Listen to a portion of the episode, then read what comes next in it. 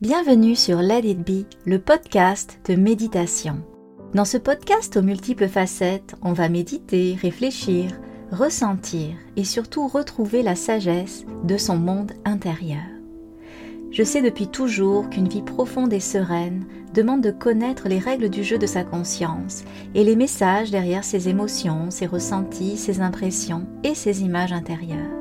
C'est d'ailleurs ce que je vous montre depuis toujours à travers Let It Be Méditation et nos formations en méditation et leadership. Maintenant, mon ambition, c'est de prolonger ce message à travers ce podcast de manière nuancée et concrète. Et ce mot concrète est vraiment important pour moi car je vais vous donner des exercices à faire ou des méditations à écouter dans chaque podcast. Je suis Marie-Ève Lessine et c'est moi qui vais être votre guide bienveillante. J'ai un côté sérieux et intellectuel aux multiples années d'études, mais aussi un côté mystique et créatif. Je vous offre ici la totalité de qui je suis. Pour mieux me connaître, vous pouvez me suivre sur les réseaux sociaux derrière Let It Be Méditation. Alors, on commence. Bonne écoute.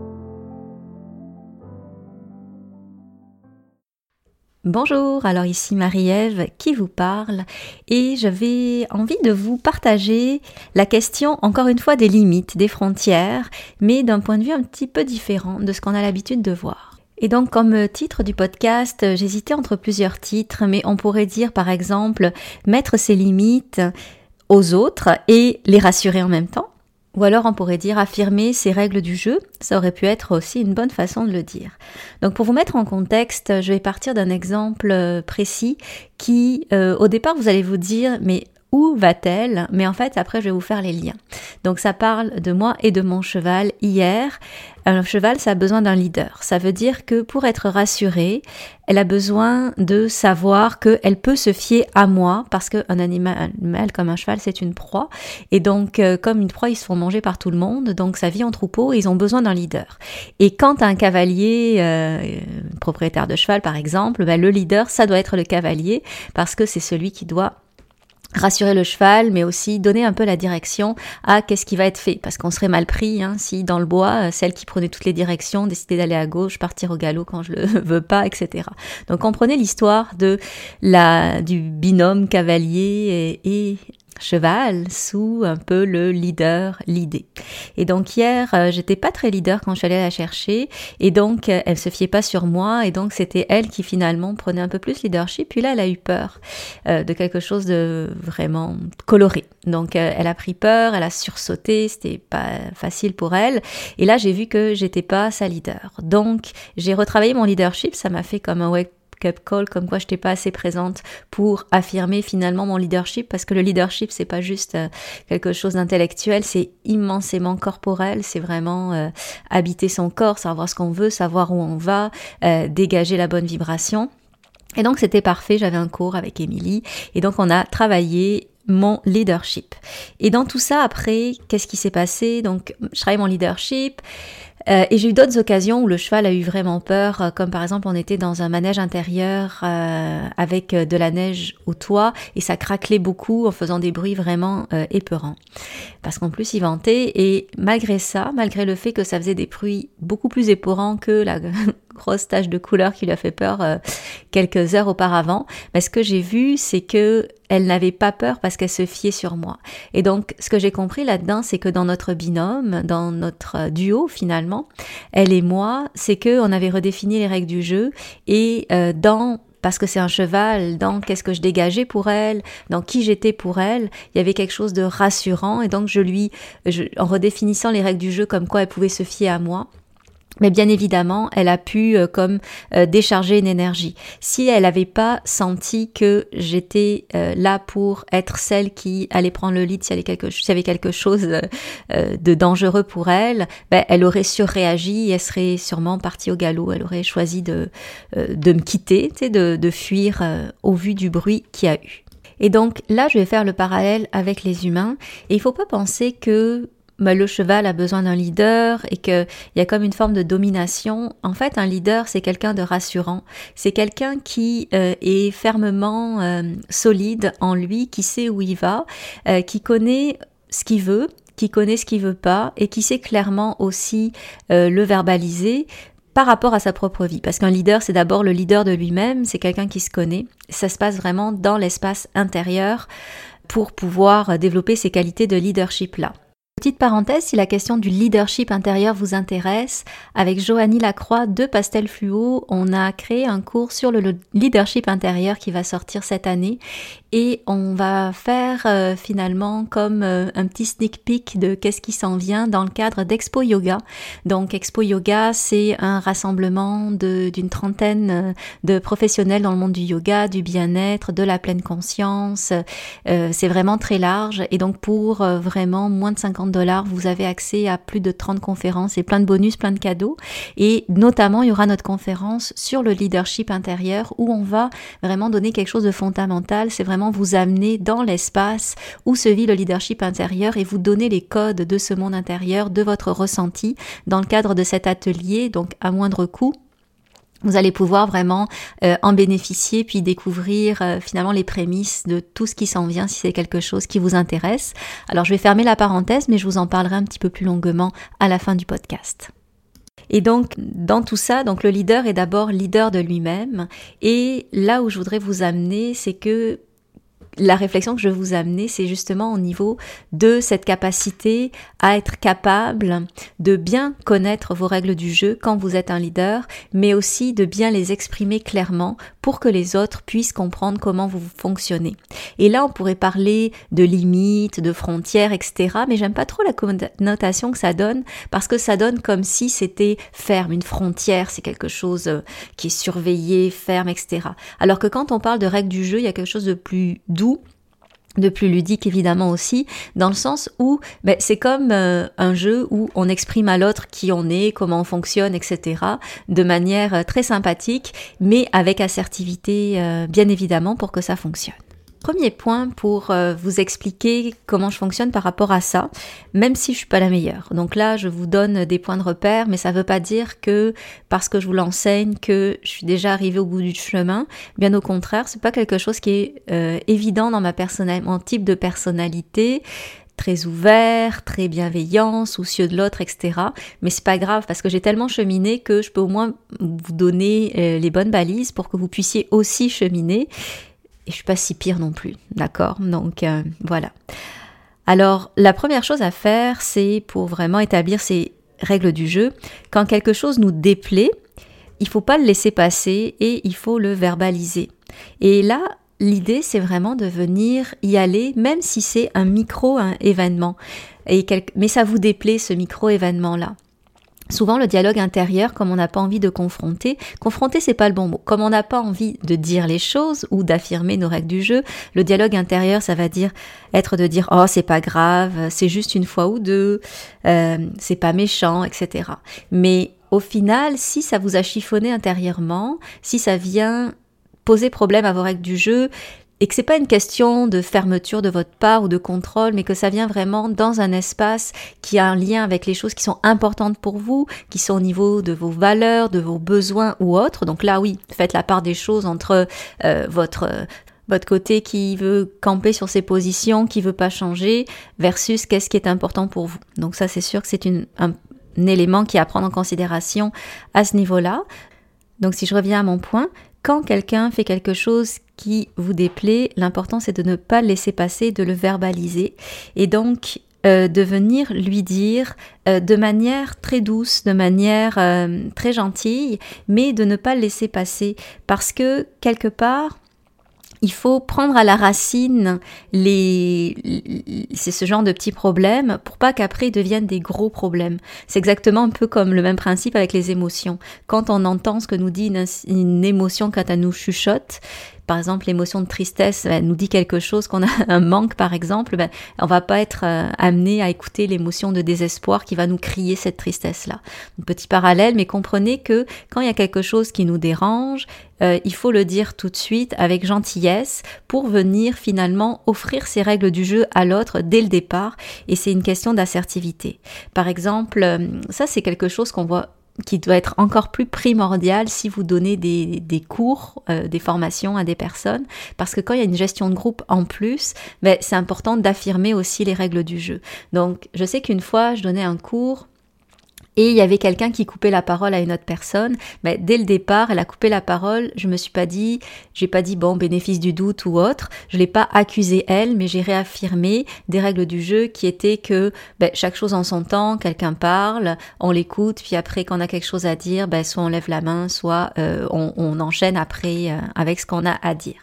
Mais là, si au départ on laisse glisser, puis que petit à petit il y ait comme des règles tacites qui se forment, euh, ce qui va faire, c'est que après, ben, ça risque de faire boule de neige. Et ce qui est vrai pour un groupe, c'est vrai aussi entre deux personnes. Deux personnes finalement forment un groupe. Et quand on va pas statuer dès le départ, qu'est-ce qui nous dérange, ben, ça va après euh, pouvoir prendre de l'ampleur. Et c'est d'autant plus vrai dans les nouvelles relations. D'ailleurs, moi personnellement, j'adore les nouvelles relations parce que on peut dès le départ changer, donner les vraies règles du jeu. J'ai une collaboratrice avec qui euh, je m'entends très bien, mais on est très différentes au niveau de la personnalité. Et donc, elle est peut-être un petit peu plus artiste que moi. Moi, je suis, oui, artiste, mais très structurée aussi. Et donc, ça fait en sorte que parfois, ben, on n'a pas la même façon de voir les choses. Mais à chaque fois que ça n'a pas fait mon affaire, je lui ai euh, exprimé les choses pour venir ouvrir un débat, essayer de comprendre sa, son, contexte, voir qu'est-ce qui se passait de son bord. Mais à chaque fois, je lui ai réaffirmé c'est quoi mes besoins et qu'est-ce qui était important pour moi. Et quand on fait ça, c'est comme si on se sentait mature dans une relation. Et le faire dès le départ, c'est comme si euh, c'était beaucoup plus facile que le faire en cours de route, parce que là, c'est comme si on avait déjà créé une façon d'être à l'autre, une culture de relation qu'il faut totalement transformer et ça risque de déstabiliser l'autre. Alors amusez-vous avec vos nouvelles connaissances à être vraiment vous-même et établir ces règles du jeu dès le départ. Et il y a une chose que je rajouterais à ça, c'est pareil en équitation, et c'est pour ça que j'adore l'équitation, c'est vraiment une école de la vie, c'est la constance. Parce que les règles du jeu que vous affirmez, si vous êtes inconstant dans la façon dont vous les affirmez, ben c'est comme si vous ne les aviez pas affirmées. Donc si une fois sur deux, c'est pas les mêmes règles du jeu, qu'elles changent au fur et à mesure, ça va un peu insécuriser l'autre. Et ça, ça peut miner aussi sur la question de la confiance, la façon dont l'autre va nous faire confiance, parce que euh, inconsciemment, il peut sentir qu'il n'y a pas quelque chose de stable, que parfois c'est oui, parfois c'est non, il ne sait pas comment se fier. Et là encore, vous allez vous dire, mais le propre de l'humain, euh, c'est d'être influençable, de changer, etc.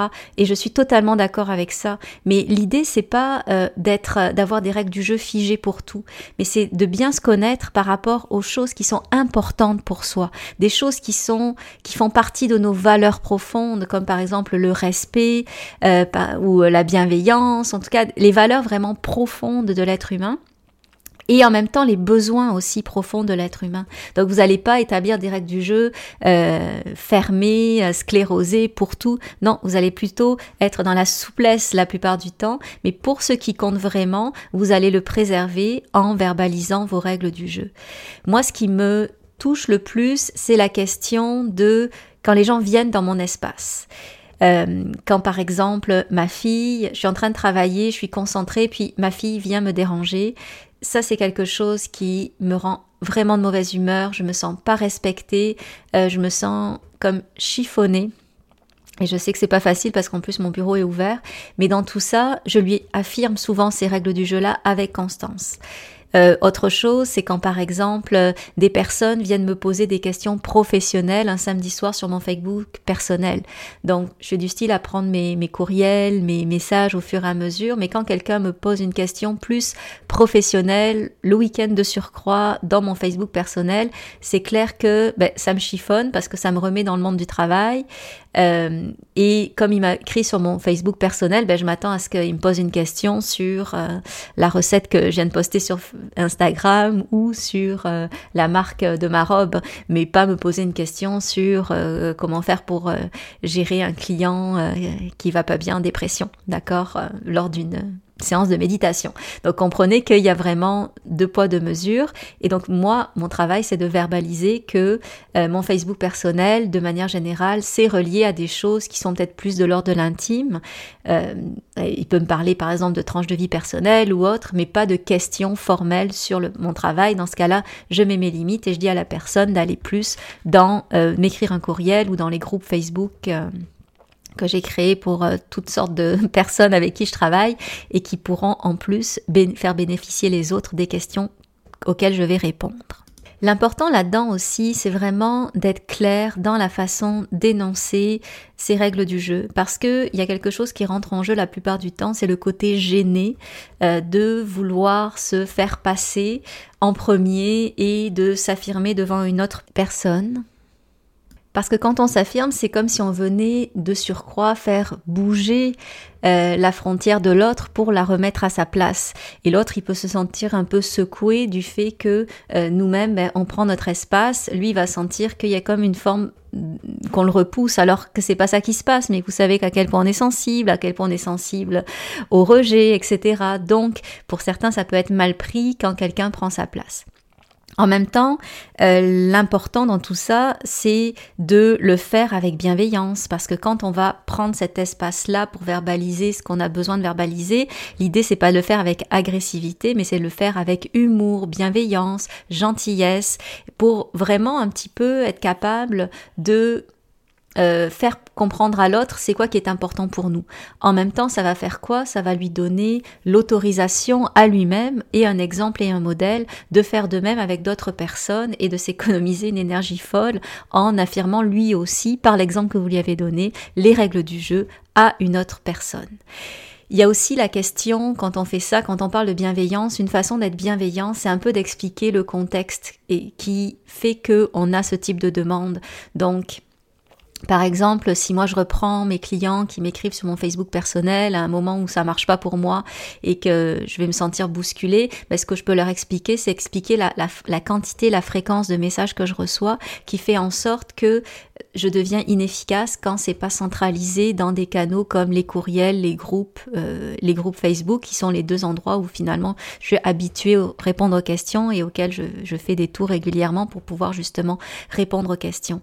Donc être bienveillant, affirmer le contexte, etc c'est euh, une des façons de ne pas ressentir de gêne parce que on n'a pas à être gêné de s'affirmer, surtout que dans cet espace-là, on va le faire avec aussi l'idée que quelque part on donne un exemple vraiment bénéfique pour que l'autre puisse nous rendre l'appareil et faire en sorte que dans notre relation, il y a une forme de transparence, d'authenticité qui va faire en sorte que lui aussi va se permettre de nous dire les choses. D'ailleurs, vous l'avez tous senti, euh, vous avez des amis qui sont tellement francs que avec eux vous vous permettez d'être franc, alors que avec d'autres amis qui sont absolument pas authentiques, ben, vous marchez plus sur des œufs, vous savez pas quoi dire. Donc, le leader, c'est souvent celui qui va un peu donner le ton du style de relation. C'est important d'en avoir conscience. Le leader en 2022, il doit être toujours bienveillant, c'est comme ça qu'on va faire basculer d'autres règles du jeu, le monde des affaires, le monde tout court d'ailleurs.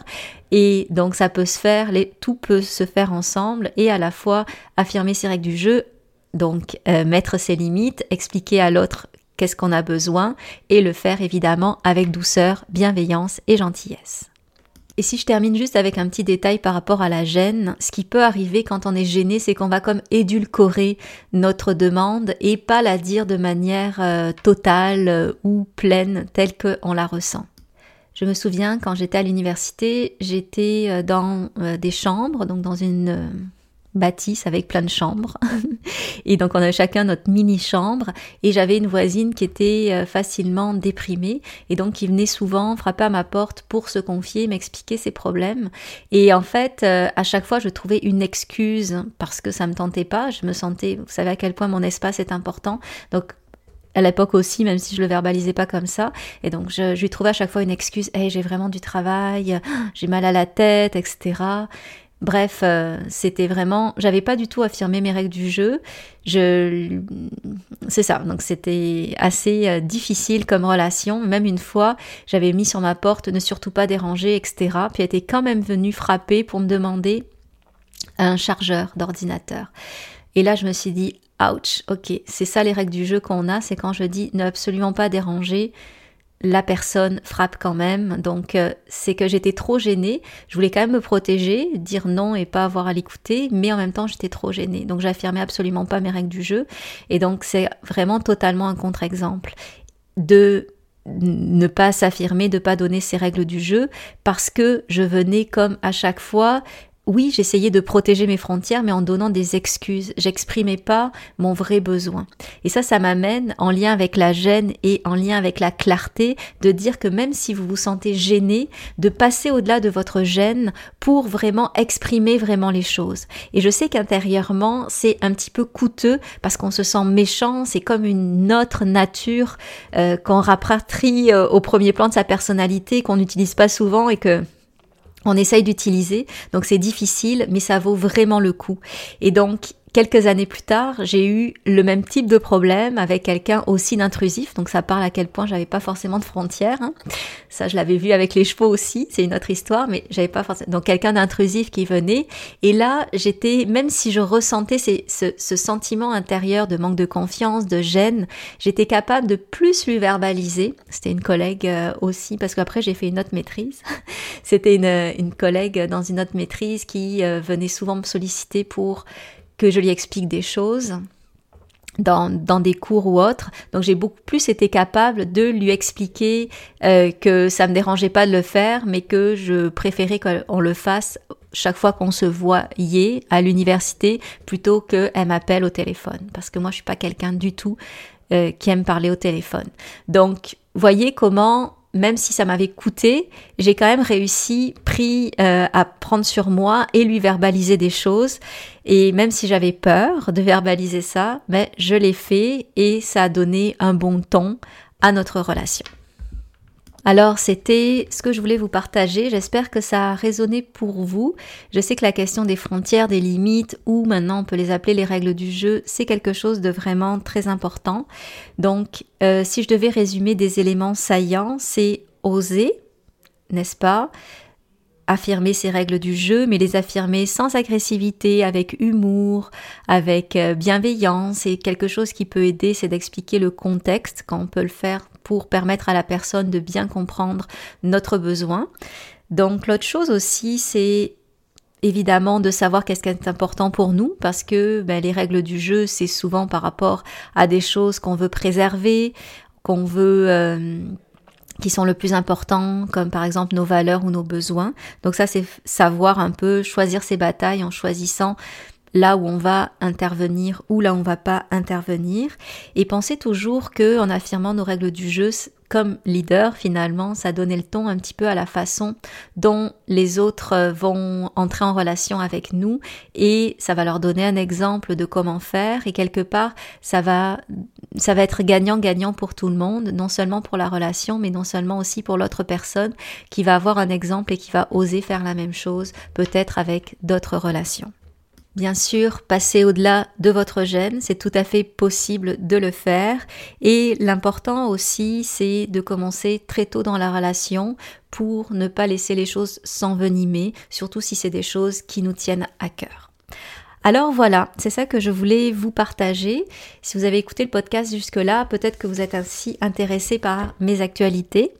Euh, justement, en termes de leadership, on va, avec Joanie Lacroix, donner une conférence dans le cadre d'Expo Yoga où l'on va parler de leadership intérieur et ça va vraiment être un premier aperçu de qu'est-ce qu'on va vous donner dans une formation ultérieure, mais surtout ça va être vraiment un cours fondamental parce que on va aller vraiment dans l'espace euh, intérieur et on va vous expliquer les codes de cet espace intérieur qu'on peut appeler le ressenti, l'espace des émotions. En tout cas, il a plein de noms parce qu'il est quand même plus complexe euh, que, que c'est pas juste un concept, c'est vraiment une expérience pour y aller. Et donc, on va vous amener dans cet espace-là, bien vous le montrer, bien vous le faire comprendre parce que quand on parle de leadership intérieur, ça passe d'abord par la reprise de possession de son espace intérieur, la compréhension de ses codes. Et même si c'est abstrait, ben nous, on va vous rendre ça hyper concret. Donc, je vais vous mettre le lien dans les notes de l'épisode pour que vous puissiez vous inscrire si ça vous intéresse, parce qu'en vous inscrivant, euh, à Expo Yoga, vous avez accès à plus de 30 conférences. C'est vraiment hyper riche dans le monde du yoga, de la méditation, du bien-être et bien plus. Alors, je vous laisse là-dessus et si vous avez des questions, n'hésitez pas. À bientôt.